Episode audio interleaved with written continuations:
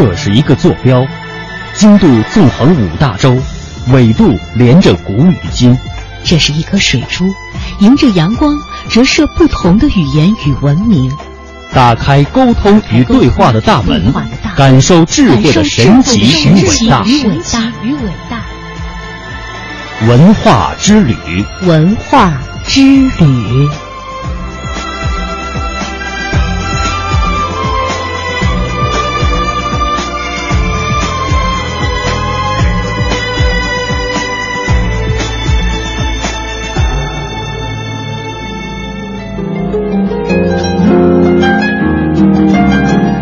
探寻文化渊源，感受文化魅力。各位亲爱的听众朋友，大家好，这里是正在播出的，来自于中央人民广播电台香港之声数码广播三十二台的《嗨青春》。那在今天的文化之旅节目当中呢，要先向大家问候一声端午节快乐！端午节快乐！呃，说到端午呢，为大家介绍一下，是中国最古老的节日，它的起源可以上溯到公元前六世纪的《诗经》时代。有一则最广泛的传说，就是端午节是对伟大诗人。屈原的纪念。公元前二七八年，秦军攻破了楚国的京都，实为楚国大臣的屈原看见自己的故土被战火蹂躏，是年端午节这一天，他写下了绝笔怀沙之后啊，抱石头汨罗江而去。屈原的去世呢，让楚国的百姓十分的哀痛，他们纷纷来到了汨罗江边，将提满篮子的粽子呢投至江中，以祭祀屈原的亡灵。嗯。那这也是关于吃粽子的一种文化传承吧，可能大家也都比较了解。那其实而言呢，粽子本身也是呃中国人祭祀的一个物品吧。像《诗经》当中就说了：“杀十度，那有其角，以祀以畜，畜古之人。”什么意思呢？就是说杀了那头头角雄美的大公牛，遵照先人的传统，用以祭祀。而在《诗经》。呃，宾风七月当中也说了，呃，说要用双脚弯弯的牛角呢，怀呃这个畅饮，以表达祝福的后意。可见啊，在上古时期呢，人们就用质朴的审美，当时以脚为贵，而脚呢，则认为是可以与神灵沟通的灵物，所以他们也采用五谷祭祀，那用这个一些树叶呀，将五谷包裹成动物之角的形状。而随着种种高高在上的祭品逐渐演变为一种食俗的时候呢，其包裹的植物也就随着地域不同而发生若干的变化。比如像苇叶、麻竹叶、桂桂竹叶，还有月桃叶、芭蕉叶、荷叶等等不一而足。那其主要的食材构成呢，北方也是多是这种素，而南方呢则是以糯米为主。所以大家在端午节的呃这种饮食上。可以说是有着非常非常古老的传承了。那今天节目的下半时段，呃，接下来的时间哈，我们将和各位分享的就是有关于端午节的相关习俗和在文学作品当中的一些描述。比如大家可能都比较了解《红楼梦》。知道《红楼梦》当中描写的人物以及官场的以及生活的等等点滴，但是有没有想到过，《红楼梦》当中其实对于端午节也有着非常非常多的一些探究？那么接下来的时间，我们将有请的是八七版《红楼梦》的编剧周岭先生和大家分享《红楼梦》当中所描绘的端午节。《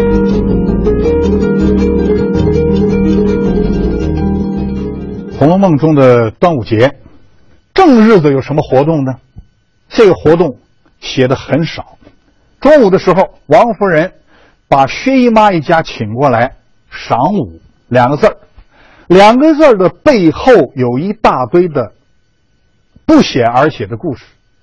为什么这么说？我们说端午节这个日子啊，是个大日子，一年当中几个大节当中就有端午节。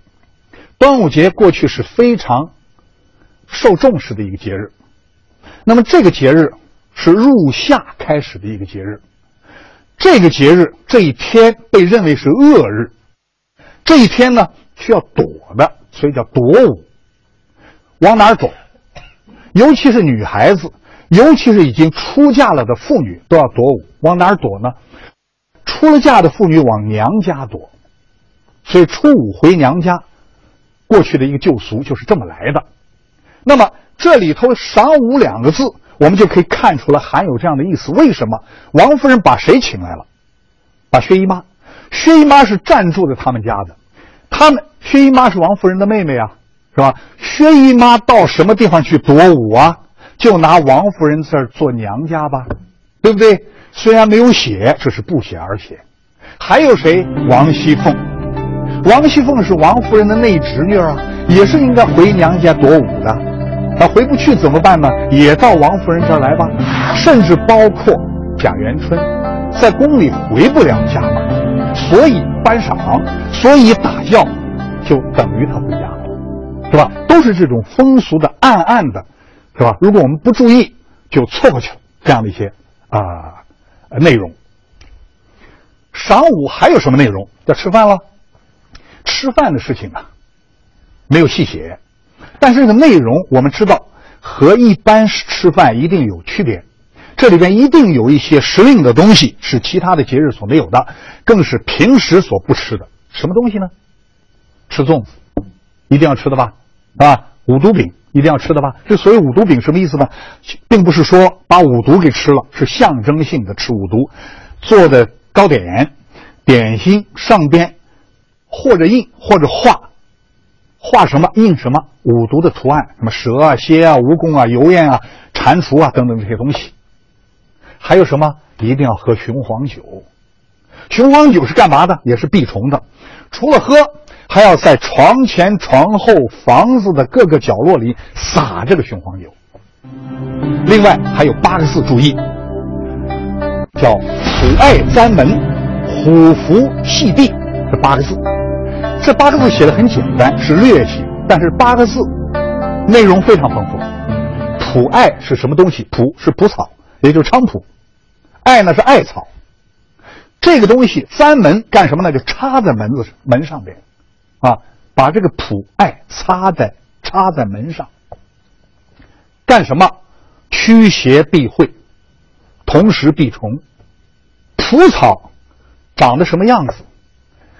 每一个蒲草的叶子都像一把剑，所以道家把蒲草的叶子叫做水剑，民间叫做蒲剑，挂在门上。辟邪，它起它起到一个威慑的作用。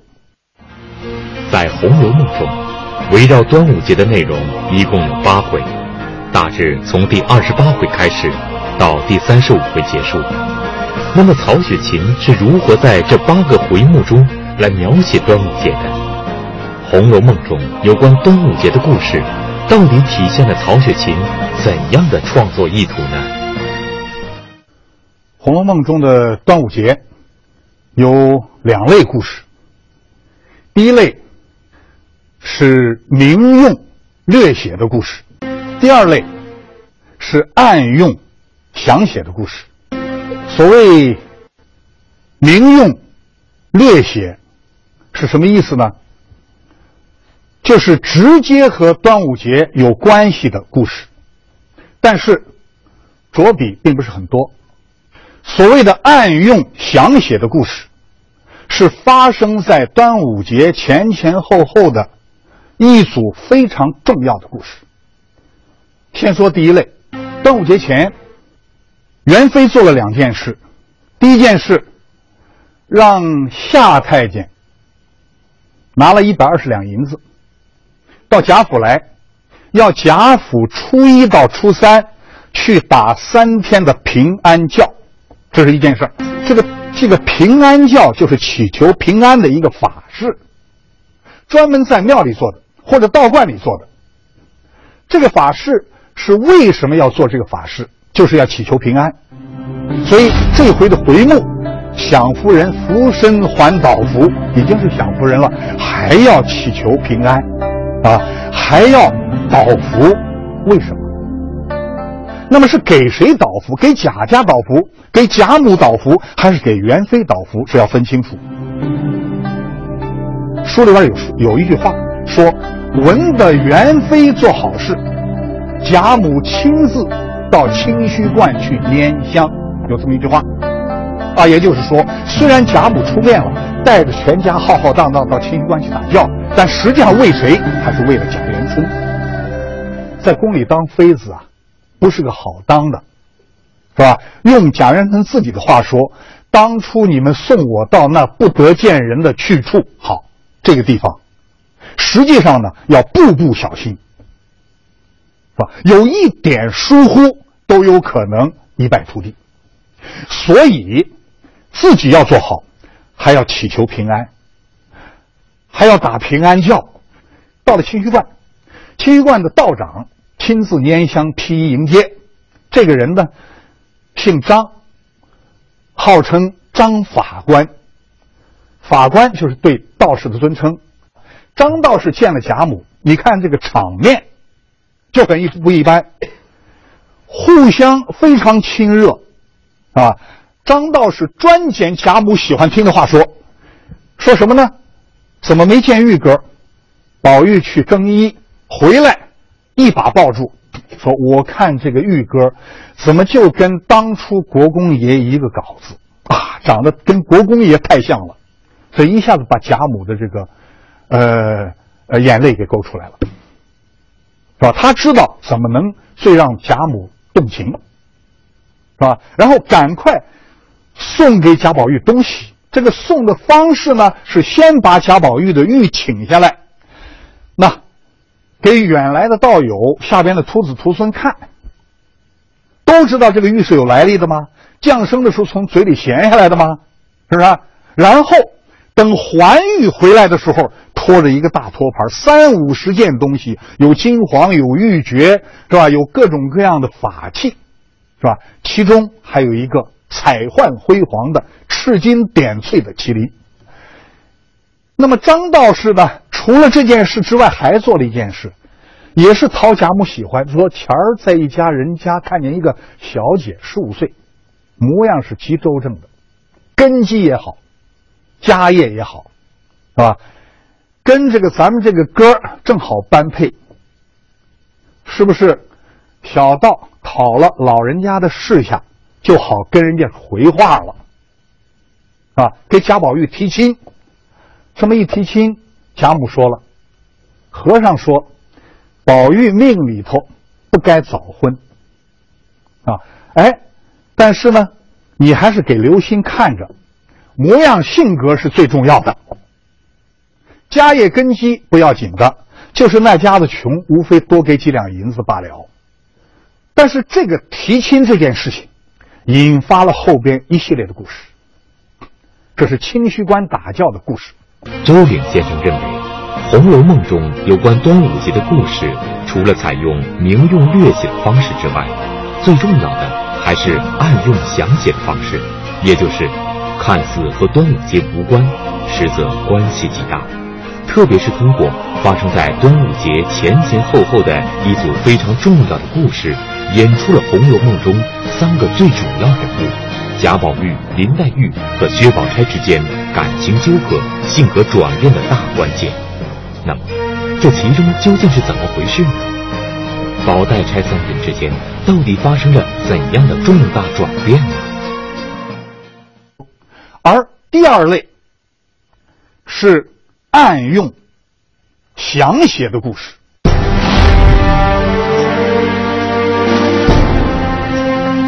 暗用是什么意思？顺着刚才的话往下说，端午节其实还有一个暗暗的意思。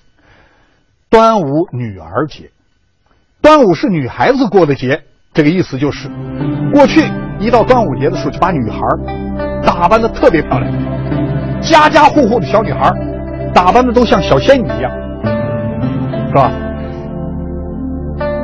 家家户户竭尽全力把女孩子打扮的极其漂亮。这是端午节，有一根线从头穿到尾。我们看一看啊，围绕端午节，一共有多少文字？从第二十八回开始，快过端午节了，一直到三十五回，端午节过了。当中三十一回的前半部是过端午节的那一天，前前后后共八回文字，写端午节。那么这八回文字呢？大概我数了一下，将近三十个小故事，而这三十个故事是至关重要的三十个故事。为什么说它至关重要？尤其对林黛玉、薛宝钗和贾宝玉而言，贾宝玉是群芳之冠，虽然是个男孩子，是贯穿始终的人物。我们先不说他，我们主要说一说林黛玉和薛宝钗。林黛玉在端午节前和端午节后完全不是一个人，为什么？啊，所以端午节重要就出来了。在端午期间写这样的故事，就有作者的深意存焉了。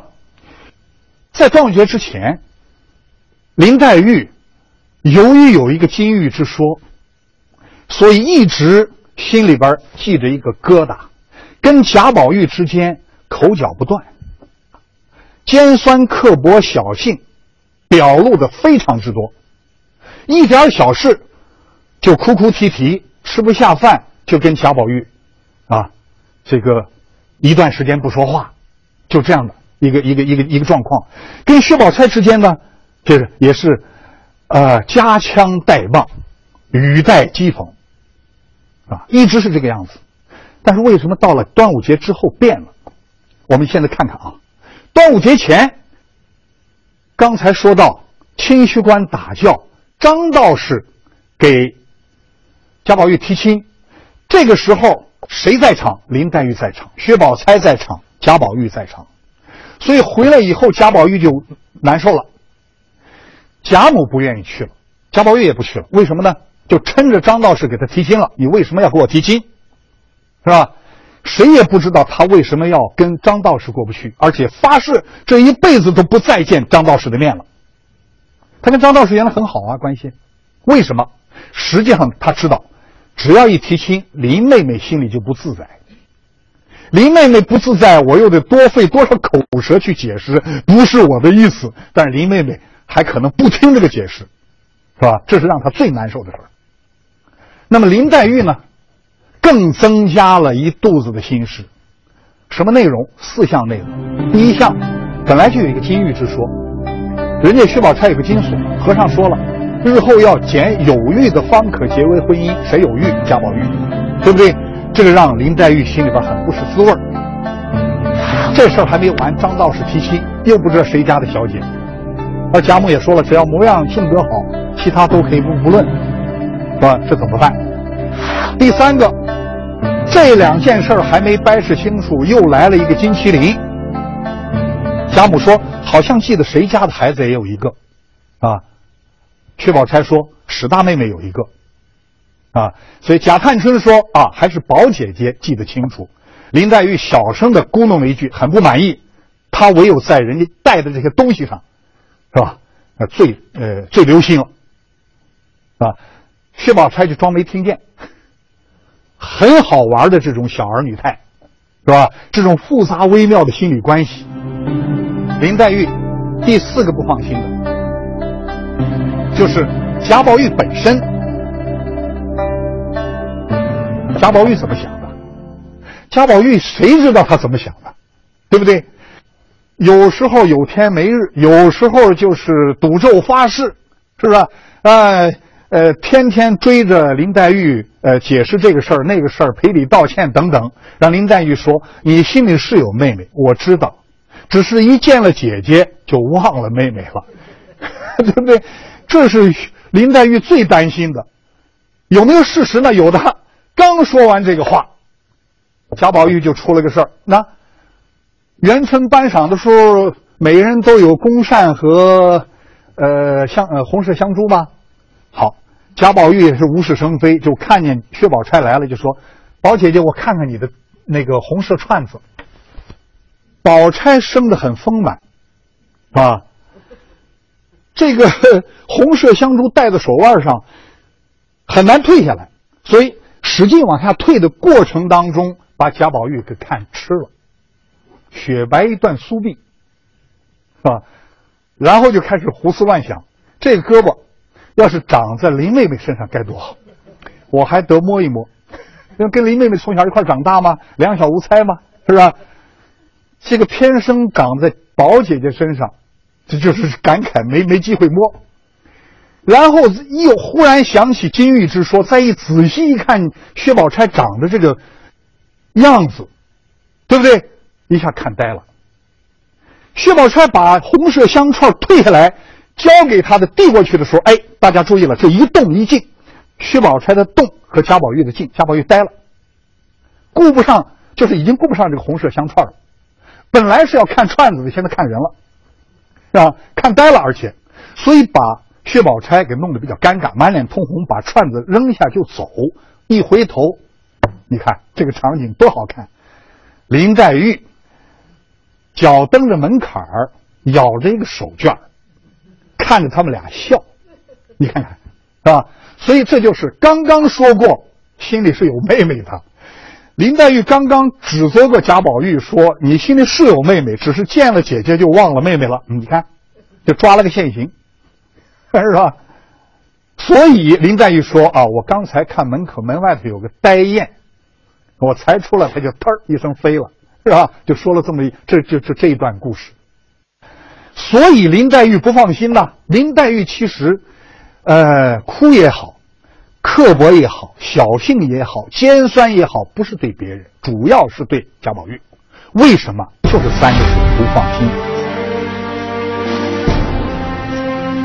贾宝玉使出浑身解数，也没法让他放心。不仅原来不放心，后来一步一步的事情，更让他不放心。所以这个是，呃，林黛玉。所以这就是发生在端午节前后的，跟端午节相关的故事。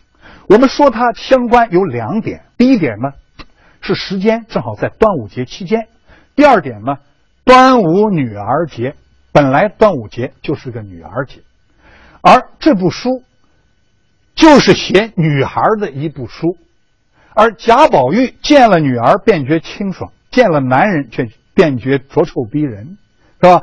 正好把这段最美丽的故事放在这样的一个节日期间。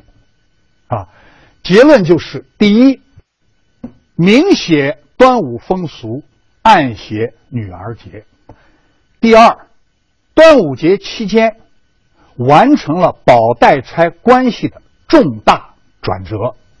好，谢谢各位。探寻文化渊源，感受文化魅力。中央人民广播电台香港之声。文化之旅，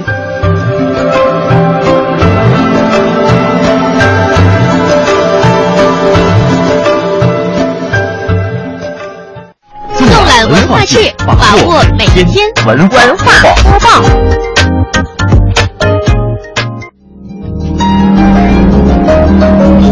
接下来呢，和大家一起来关注一些文化上的最新消息。那。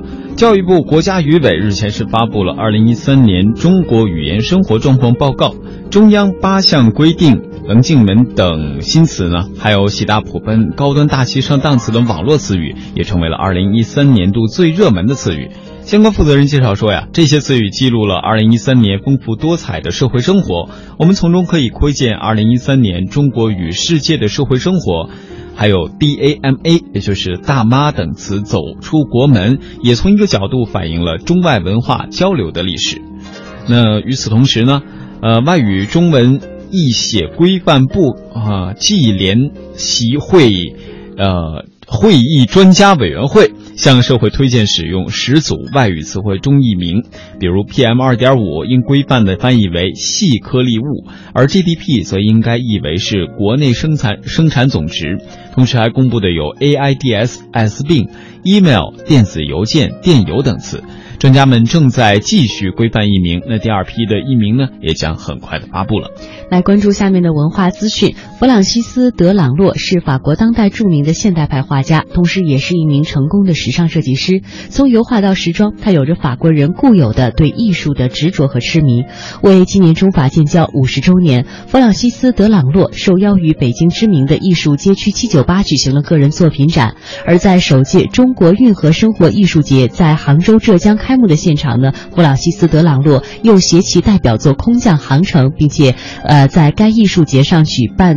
的个展的第一位外籍艺术家。他自己直言，不同于北京的大气磅礴，踏上杭州的那一刻起，他就被这座中国江南名城独特的灵秀气质所沉醉。而在当天艺术节上展出的古琴、旗袍、珐琅器等中国传统的工艺作品，他则认为用有魔力来形容。他认为这些艺术品大大颠覆了许多像他一样的老外对中国传统工艺的认知。如果说丝绸、陶瓷都是以前他所了解的中国艺术，那今天看到的旗袍、礼服、鎏金座椅将成为惊艳国际时尚圈的中国元元素。主办方说，中国人自古就对各类生活用品非常的考究，杯碗、桌椅、吊梁等等，处处可见艺术的痕迹，体呃可体现了我们的祖先对生活的一种美好的追求。通过让中外艺术在同一舞台上进行碰撞，将会给观众带来极强的视觉火花。那接下来呢，我们也关注一下。电影方面的事情，那被大家熟知的漫画人物三毛呢，就要进军好莱坞了。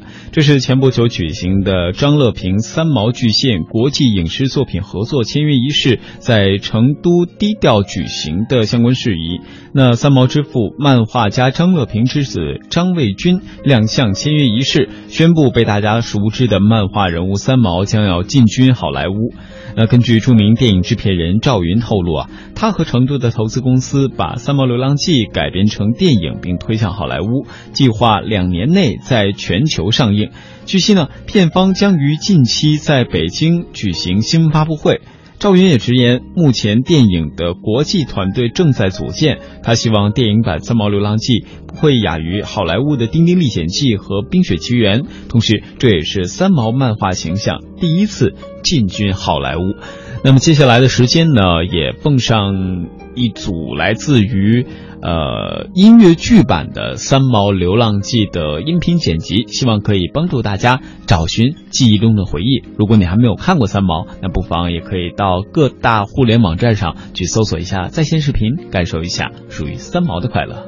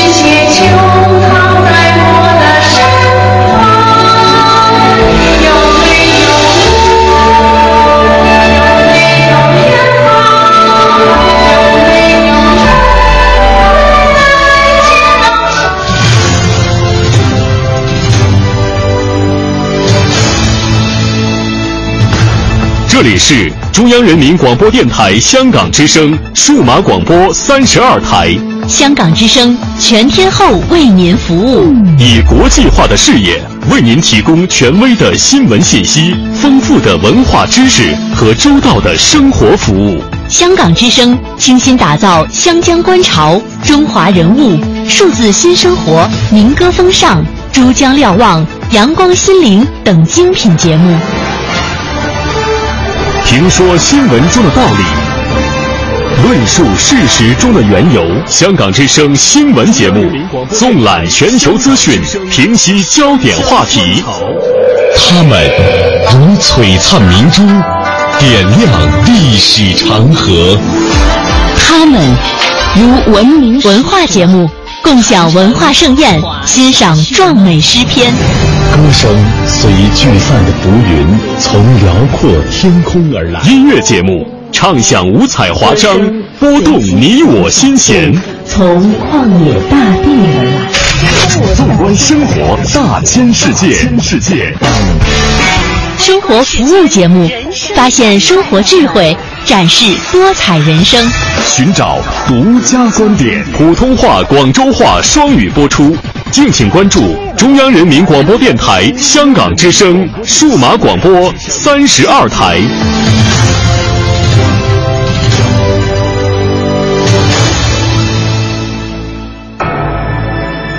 这是一个坐标，经度纵横五大洲，纬度连着古与今。这是一颗水珠，迎着阳光折射不同的语言与文明。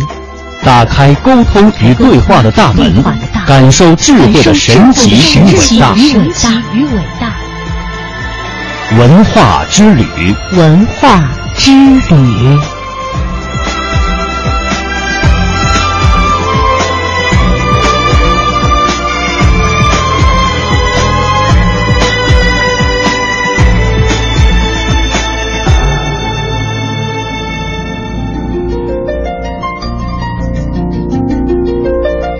各位听众朋友，欢迎在半点评宣之后继续锁定中央人民广播电台香港之声，关注今天由俊阳和小东为您带来的文化之旅。那么在今天节目的下半时段呢，我们将与各位继续分享的是先秦人物系列的第八集，欢迎各位的锁定收听。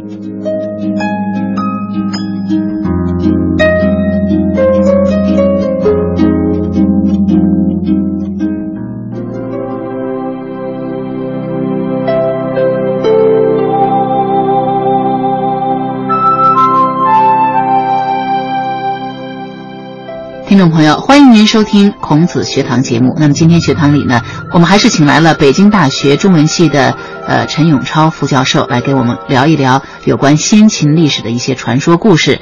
陈老师你好，哎你好，嗯，那我们通过前几次的节目啊，已经有所了解了哈。呃，中国春秋时代最显著的特征呢，就是大国争霸。那在齐桓公第一个称霸之后呢，随后相继而起的便是我们上次节目当中说到的晋文公重耳，对对对，以及后来的呃。楚庄王，那不过在我们常说的春秋五霸当中呢，还有两个人物没有登场，他们便是吴王阖闾和这个越王勾践。对，嗯，呃，陈老师，呃，据说吴国和越国战争啊进行了三十多年，那么最终呢，越王勾践打败了吴王夫差，对，消灭了吴国，嗯，成为了新的春秋霸主。不过勾践在灭吴之前呢，也曾经被吴国所打败过，而且还。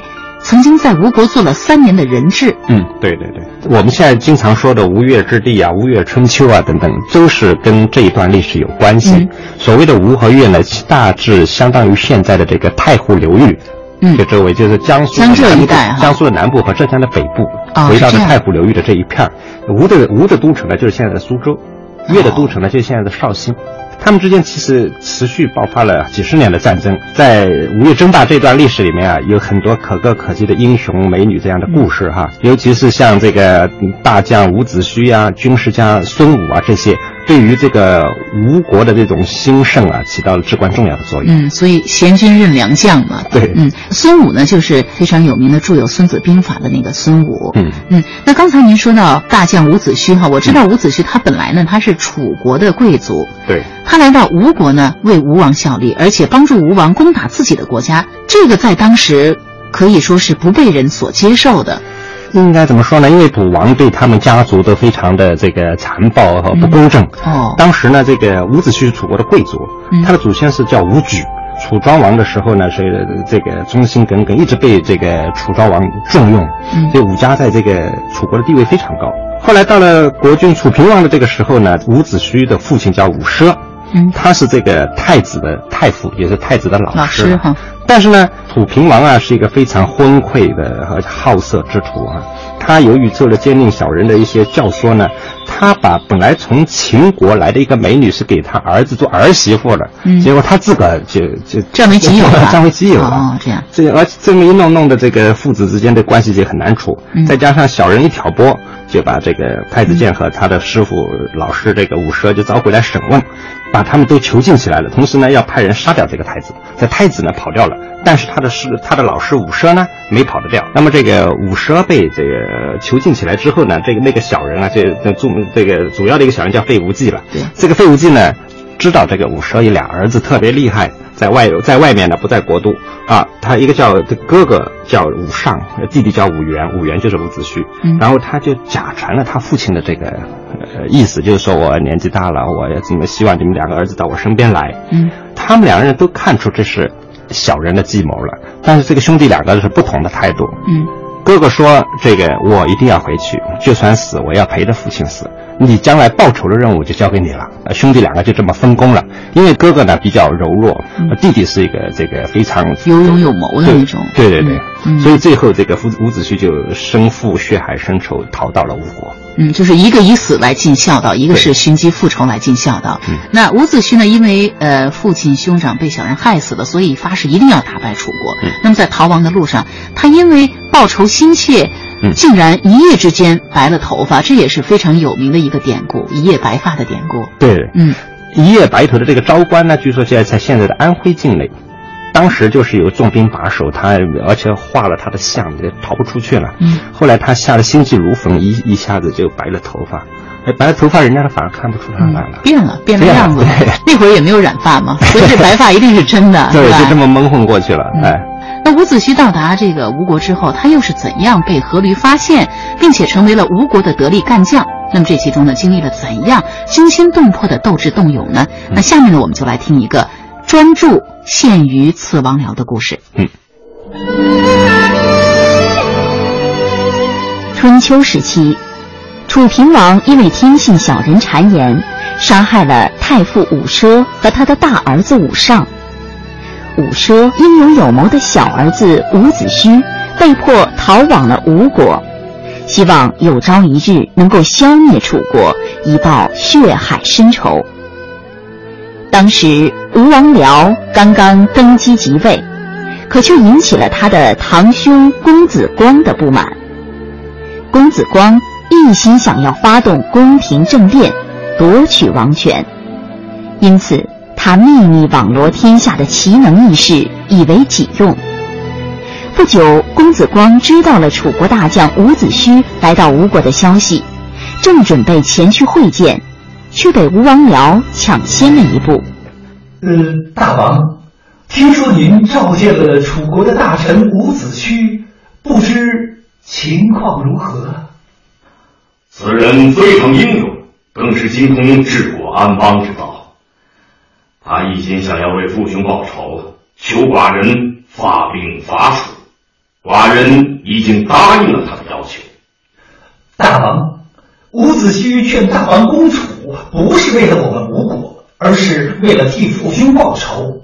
臣以为，如果单纯为了替他人泄愤去兴师伐楚，打胜了且不说，万一失利，不但让邦国受辱，而且会贻笑大方的呀。嗯，言之有理。我看伐楚之事就以后再说吧。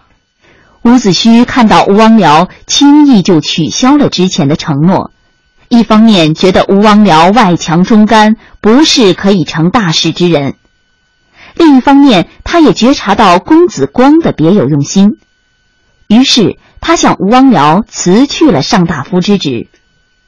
伍子胥辞职后。公子光带着素米美酒，私下前来拜访。当初季札王叔让出了王位，现在先王已死，王位理应重归我这个长子嫡孙。可王僚贪位势力，不肯退让。只可惜呀，我现在力量弱小，不足以成大事，还望大将军能助我一臂之力呀。公子雄心壮志，伍子胥自当鼎力相助。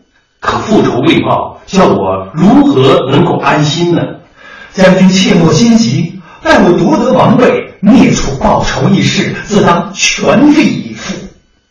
好，有公子你这句话，伍子胥一定全力辅佐你夺取王位。公元前五百一十六年，楚平王去世，他年幼的儿子登基为楚昭王。伍子胥听到杀父仇人寿终正寝，顿足大哭，为自己不能手刃仇人而泪流不止。他一连三夜辗转难眠，终于想出一个主意，帮助公子光夺得王位。现在楚平王死了，新王年幼，朝廷里没有忠良之臣。如果此时向王僚请奏，趁楚国丧乱之际发兵南伐，他肯定会同意。我们便可趁机图谋大事。如果吴王派我为征伐统帅，这该怎么办呢？公子可以说，上次伐楚时从战车上掉下来，扭伤了脚，吴王就不好再派您了。您不出征，吴王肯定要派其他将领为统帅，这样。宫中碍事的人全支出去了，不就可以趁机起事了吗？夺取王位指日可待。嗯，这个计划真是万无一失啊，太妙了，不错。只是刺杀王僚，谁能担此重任呢？公子，我早已替你准备好了一个勇士，他叫专诸。我听说呀，王僚喜好吃鱼，早已让专诸精心学习烹鱼的技艺。现在啊，他烹鱼的技艺已经堪称一流了。到时我们就……哦，嗯，好，嗯，哈哈哈！先生果真是有勇有谋啊！我能得到您的帮助，真是上天的赏赐。过了几天，公子光邀请吴王僚去他家中赴宴。说有一位从太湖来的厨师要为大王烹饪美味的烤鱼，吴王僚听到后非常高兴，马上答应了。第二天，吴王僚身披三重铠甲，带着上百名勇士，戒备森严的来到了公子光的家中。不一会儿，专诸亲自献上一大盘烤鱼，盘中的烤鱼散发着诱人的香气。吴王僚张大嘴巴，恨不得马上就吃到鲜美的烤鱼。专诸将鱼盘放在吴王僚面前，突然从鱼腹中抽出一支短剑来，猛地向吴王僚刺去。吴王僚猝不及防，倒地身亡了。吴王僚死后，公子光自立为王，也就是历史上的。吴王阖闾。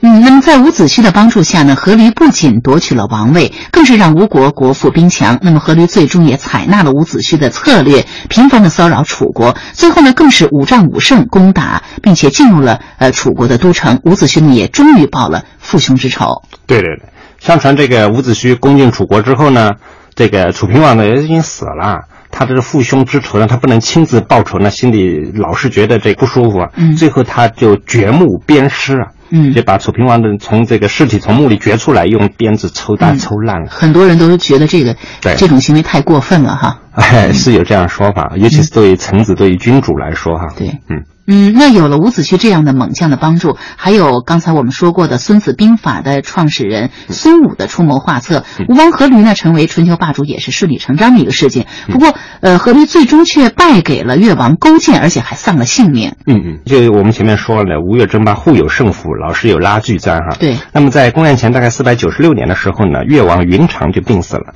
他的儿子勾践继位。勾践是一个有雄才大略的人。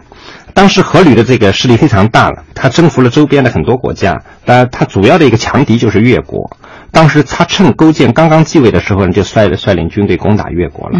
就当时这个勾践的兵力是远远不如这个吴国的兵力的，但是他们有一些绝招啊，他们派了一些死死囚。先走在这个敢死队啊，对，像敢死队一样的。这个敢死队还不是等着你杀他，到了阵前就全部自杀，反正也是死囚嘛。排了三行，上去一行就死给你看，看的这个吴军都吓坏了，这么疯狂的自杀行为哈。嗯。于是这个趁这个吴军在看热闹乱哄哄的时候，越军忽然发动了这个突然袭击，把这个吴军这个打大败。嗯。所以阖闾本人也在这一章当中受伤，回来途中就死掉了。哦。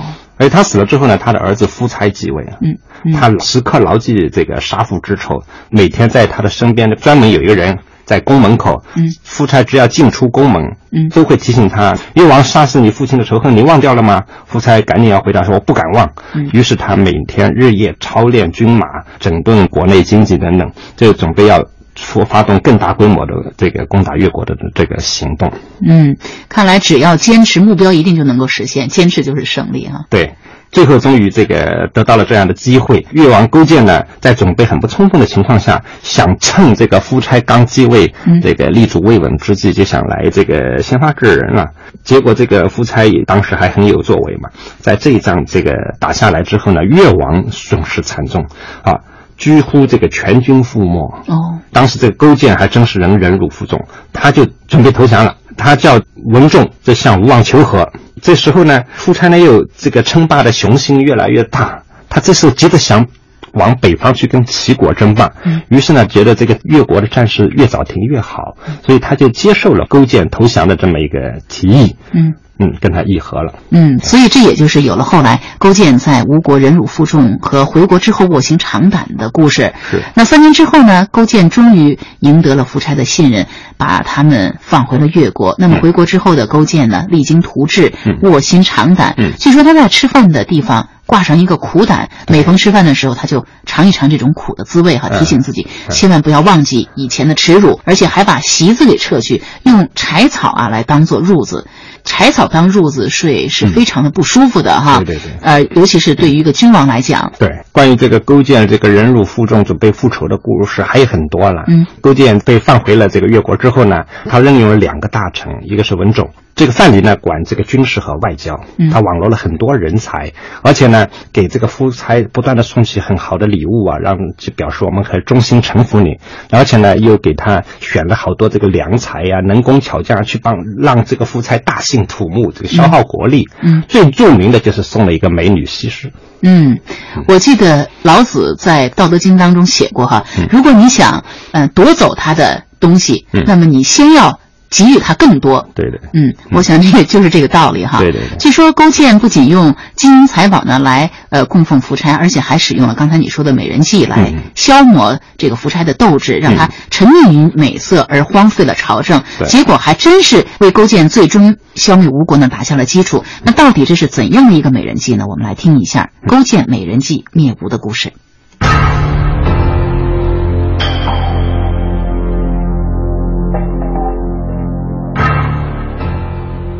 勾践美人计灭吴。春秋末年，正当各诸侯国争霸之际，地处浙江一带的吴国和越国展开了厮杀，结果越国大败。越王勾践为了日后光复越国，假装投降，并在吴王夫差面前百般逢迎。很快，三年过去了。勾践终于骗取了夫差的信任，放他们回到了越国。勾践回国后励精图治，卧薪尝胆，不忘学耻。经过十年的积累和发展，越国逐渐强盛起来。但吴国始终国富兵强，单靠武力，越国是不能取胜的。怎么办呢？足智多谋的文仲想出了一个好办法。文仲对勾践说：“鸟为食亡，鱼为饵亡。想要复国雪耻，就应该抓住夫差的弱点，投其所好，来诱惑他，让他丧失斗志。夫差不是十分好色吗？我们就给他送美女，让他沉溺于美色，荒废朝政。”勾践也觉得这是一个妙计，于是派大夫范蠡四处寻访美人，献给好色成性的夫差，以麻痹夫差，从内部慢慢摧毁吴国的政权，为越国的发展争取时间。范蠡奉命开始在民间寻觅美女，终于在祝罗山的一条小河边找到了浣纱女西施。西施长得非常漂亮。她的美貌，连水中的鱼儿看了都惊讶的忘了摆尾游泳，纷纷沉到水底。范蠡把国家存亡的厉害向西施说明，说服西施担负起诱惑吴王夫差的任务。经过一番歌舞、化妆、礼仪以及历史时局和权谋的全方位培养后，西施被送到吴国。进献给了吴王夫差。西施的绝世容颜和柔言媚语，果然让夫差神魂颠倒。他下令耗巨资为西施建造管娃宫，终日与她嬉戏享乐，从此不理朝政，将争夺盟国霸主地位的壮志置之脑后，更放松了对越王的警惕。国家朝政也因此被勾践收买的大臣所控制。公元前四八二年，越国趁吴国灾荒之际攻打吴国，大获全胜。吴王夫差也自刎而死。越王勾践的美人计最终得到成功，达到了复国报仇的目的。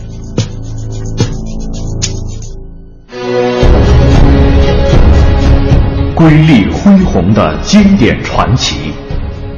千载流传的东方智慧，孔子学堂先秦历史传说系列正在播出。嗯，那在中国古代的编书三十六计当中呢，有着美人计这么一说，可以说勾践恐怕是中国最早使用美人计的了哈。而故事当中 那位有着这个沉鱼美貌的呃西施呢，也因此成了中国古代著名的四大美人之首。嗯，那历史上真的有西施这个人物吗？啊，这个问题就很难回答了。嗯，因为在《左传》《国语》这一类先秦的史书里面啊，是。虽然也都提到过越王勾践是向吴王夫差进行了很多美女这么个事儿，但是并没有说这个美女名字就叫西施。哦啊，但是这样美人对，但是这样的故事真正把西施跟吴越争霸这么一个历史过程联系起来的呢，是东汉时候的两部野史，就是《吴越春秋》和《越绝书》。然后，那不管是不是真的有一位叫做西施的美人，为了国家大业而甘愿牺牲自己，那现在的人们一提到西施呢，往往想到的还是她惊为天人的美貌哈。不过，这种浑然天成的这种美呢，却是不可模仿的，不然呢，就会闹出东施效颦的笑话来。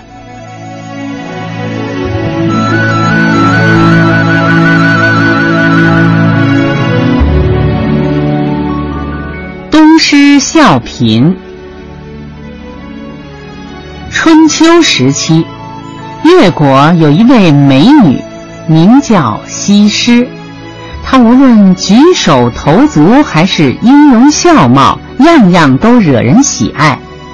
西施平时衣着朴素，但每当她从乡间走过的时候，人们无不睁大眼睛注视，甚至啊。都忘了自己要做的事儿，没有人不惊叹她的美貌。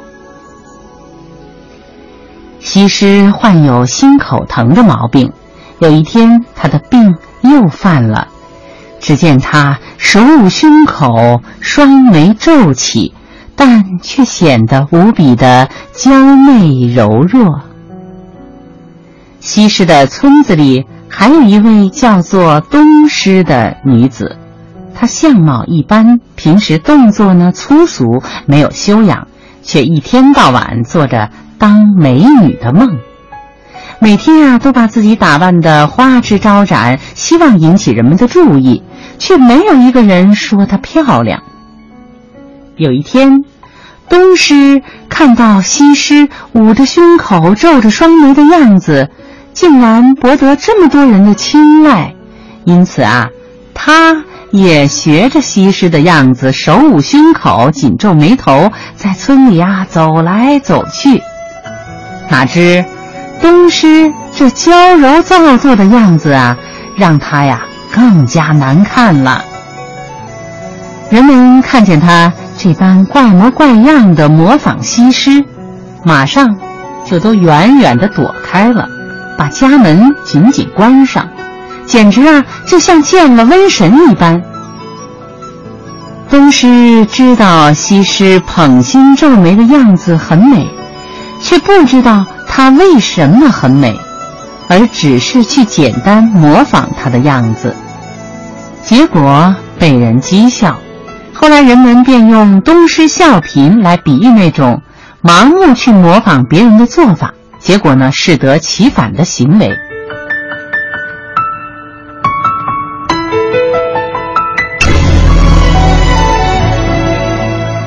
西施的美呢是不可模仿的，不过呢在战国时代，招贤纳士的行为啊却被当时的王公贵族竞相模仿。那这其中呢，最有名的就是齐国的孟尝君，他识英雄重英雄，吸引了很多的有才之士呢，纷纷的投奔到他的门下。那明天呢，我们就接着给您讲述孟尝君和他的门客的故事。好，那么今天孔子学堂节目呢，到这里就结束了，感谢各位收听，再见，再见。